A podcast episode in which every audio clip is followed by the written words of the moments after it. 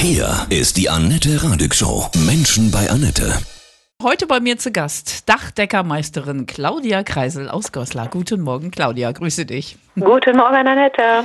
Heute ist der Frauengleichstellungstag, ja. Ja. Das ist ja auch dein Thema. Ne? Wie reagieren die Menschen, Männer vor allem, wenn sie hören, dass du Dachdeckermeisterin bist? Also eigentlich sehr positiv, ich kann das nicht anders sagen. Die natürlich erstmal überrascht. Es ist immer noch keine Regelmäßigkeit, dass Frauen in dem Handwerk arbeiten oder generell so viel im Handwerk arbeiten. Aber im Grunde werde ich sehr positiv wahrgenommen und kann mich überhaupt gar nicht beschweren. Mhm. Also es gibt keine Reaktion so nach dem Motto, nee, Sie sind eine Frau, an mein Dach kommen Sie jetzt nicht ran oder so? Nein, das mhm. war früher eher mit Kollegen, mhm. also mit Gesellen oder mit äh, anderen Lehrlingen in meiner Lehrzeit, aber mit, mit der Kundschaft gar nicht, nein. Mhm. Wie viele Dachdeckermeisterinnen gibt es so in Deutschland? Aber jetzt nicht so wahnsinnig viele, oder? Das kann ich gar nicht sagen. Mhm. Also hier so in, in meiner unmittelbaren Gegend gibt es drei, aber es wird mehr. Mhm. Die Mädels sind da stetig im Kommen. Heute ist ja Frauengleichstellungstag. Was ist aus deiner Sicht noch wirklich zu tun? Was müssen auch vor allem die Männer lernen? dass die Frau nicht einen schlechteren Job abliefert oder ein, ein schlechterer, schwächerer Mensch ist, nur weil sie eine Frau ist, sondern die Qualifikation und das Engagement ist wichtig und entscheidend für das, was am Ende abgeliefert werden soll, um es jetzt mal ganz global zu halten. Forderst du eine Quote? Auf gar keinen Fall. Ich denke, dass die Quote den Verantwortlichen, Einstellungsverantwortlichen in seiner Entscheidung hemmt und die Qualifikation am Ende doch entscheidend sein sollte. Also was ganz wichtig ist für mich, dass eben eine Frau eingestellt werden soll oder eben nicht nicht eingestellt werden soll, nur weil sie eine Frau ist. Und was die Einstellenden beachten sollten, meiner Meinung nach, ist die Tatsache, dass eine Frau immer einen anderen Blickwinkel hat. Und ohne eine Frau in etwas weiter oberen Etagen werden bestimmte Themen einfach nicht behandelt. Was machen wir denn aus deiner Sicht anders?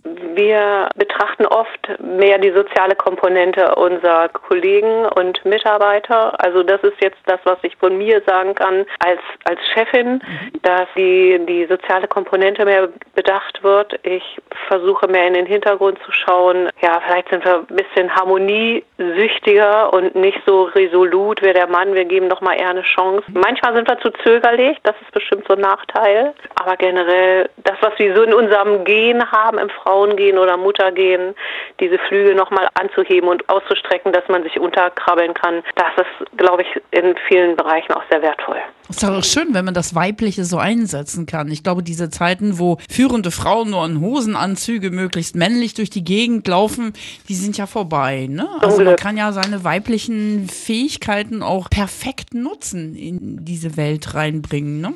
So sehe ich das auch. So sehe ich das auch. Das ist einfach die andere Komponente, die ein Unternehmen in Summe dann größer oder besser macht oder eben über den Tellerrand hinausblicken lässt. Sind wir Frauen von heute stärker geworden, selbstbewusst? Selbstbewusster? Ja, in den Ländern, also jetzt gerade auch hier in Deutschland, wo das zugelassen wird, glaube ich schon. Selbstbewusster auf alle Fälle und weiterentwickelter.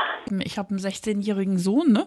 Hm? dem erzähle ich immer, dass das, so wie wir jetzt hier leben, früher gar nicht normal war, dass Ehefrauen ihren Ehemann fragen mussten, um gewisse Dinge zu tun, dass das Wahlrecht ja nun auch noch nicht so lange her ist. Hm. Und dann guckt er mich an und denkt, nee, komm, Ne? Also, ja.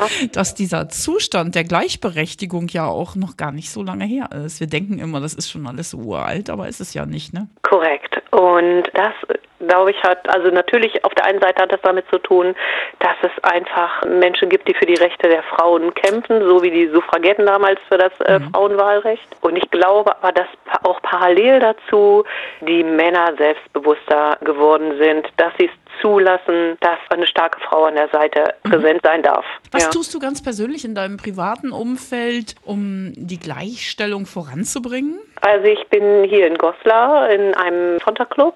Das ist ein Serviceclub international, wo sich berufstätige Frauen zusammentun oder Frauen in verantwortungsvollen Positionen, die sich dafür einsetzen, eben die Lebenssituation von Frauen in rechtlicher, politischer, wirtschaftlicher, beruflicher und gesundheitlicher Hinsicht zu verbessern. Wie so. sieht das konkret aus, eure Treffen und eure Arbeit? Also wir haben einmal im Monat ein Treffen. Da gibt es fast immer einen Vortrag, der irgendwie diese Themen begleitet. Und dann werden national und international Projekte unterstützt, indem wir Geld sammeln, organisieren und das dann direkt dorthin fließt. In äh, Gossa zum Beispiel wird das Frauenhaus unterstützt oder das Hebammenprojekt, so in mhm. den Bereichen, in kleinen und in großen. Es wird zum Beispiel unterstützt in, in Afrika, dass die Frauen dort nicht einfach beschnitten werden oder die jungen Mädchen. Äh, helft ihr euch auch gegenseitig, wenn ihr so Probleme habt untereinander, dass ihr euch Tipps gibt äh, in schwierigen Situationen vielleicht mit Männern? Sehr sogar. Also da muss ich auch nochmal betonen, nicht gegen Männer, sondern tatsächlich diese Tipps, wenn man Probleme hat, welcher Art auch immer. Mhm dass man auf der anderen Seite, also in dem anderen Zontchen oder der anderen Zontchen, ein offenes Ohr findet. Das hilft ja oft schon, dass man sich austauschen kann. Und ja, dadurch, dass die Zusammensetzung so vielfältig ist, kann man sich gut von den unterschiedlichsten Frauen eben unterschiedlichsten Rat holen, der einen weiterbringt oder hilft. Du so als Dachdeckermeisterin, das ist ja wirklich sehr ungewöhnlich. Bist du eingestiegen, weil deine Familie das schon immer gemacht hat, oder? Ja, korrekt. Mein Vater hatte damals dieses kleine Unternehmen, war schon immer sehr klein, ist auch so geblieben und wir haben zwischendurch mal geholfen. Das heißt nicht wir, sondern ich, meine Mutter und ich tatsächlich. Für uns war das dann nicht so äh, exotisch, mhm. ja. Mhm. Also das war normal. Wir mussten eben mit hin, haben uns dazwischen gesetzt oder Kies geschaufelt, so ein Kram. Das war alles relativ normal. Und ich habe dann während meiner Abiturzeit mich äh, überworfen, weil ich ja schon immer ein bisschen frech war. Und, äh, Pipi Langstrumpf-mäßig, ja? Ja, so ich, ja. Und dann war die Option, bevor ich dann gar nichts mehr hatte, hat mein Vater gesagt, oh, kannst hier eine Lehre machen. Da bin ich dann eingestiegen und habe tatsächlich aber auch nach kürzester Zeit schon entdeckt, wie wunderbar dieser Beruf ist. Bist du schon mal verunglückt, vom Dach gefallen? Nein, fast, ja, aber ja. zum Glück nicht. Und da bin ich auch sehr dankbar, dass das noch nicht passiert ist. Aber du bist dir dieser Gefahr doch immer bewusst, ne? Fokussierst du dich ganz besonders? Ich glaube, je öfter man oben ist, umso mehr kommt der Trapezkünstler in einem durch. Also umso sicherer wird man, aber ohne leichtsinnig zu sein. Ich bin natürlich nicht mehr ganz so oft auf dem Dach. Das ist immer so in Phasen, weil natürlich Büro und Haushalt und Kind und Familie und dergleichen ja auch immer noch da anbeihängen. Angst darf man nicht haben, aber man sollte schon sehr aufmerksam sein. Und meine Kollegen, die wirklich jeden Tag darauf sind, die sind nicht leichtsinnig. Man wird immer besser, man weiß, wie man sich bewegen soll, wo die Gefahren sind. So läuft es eigentlich relativ sicher ab. Ja.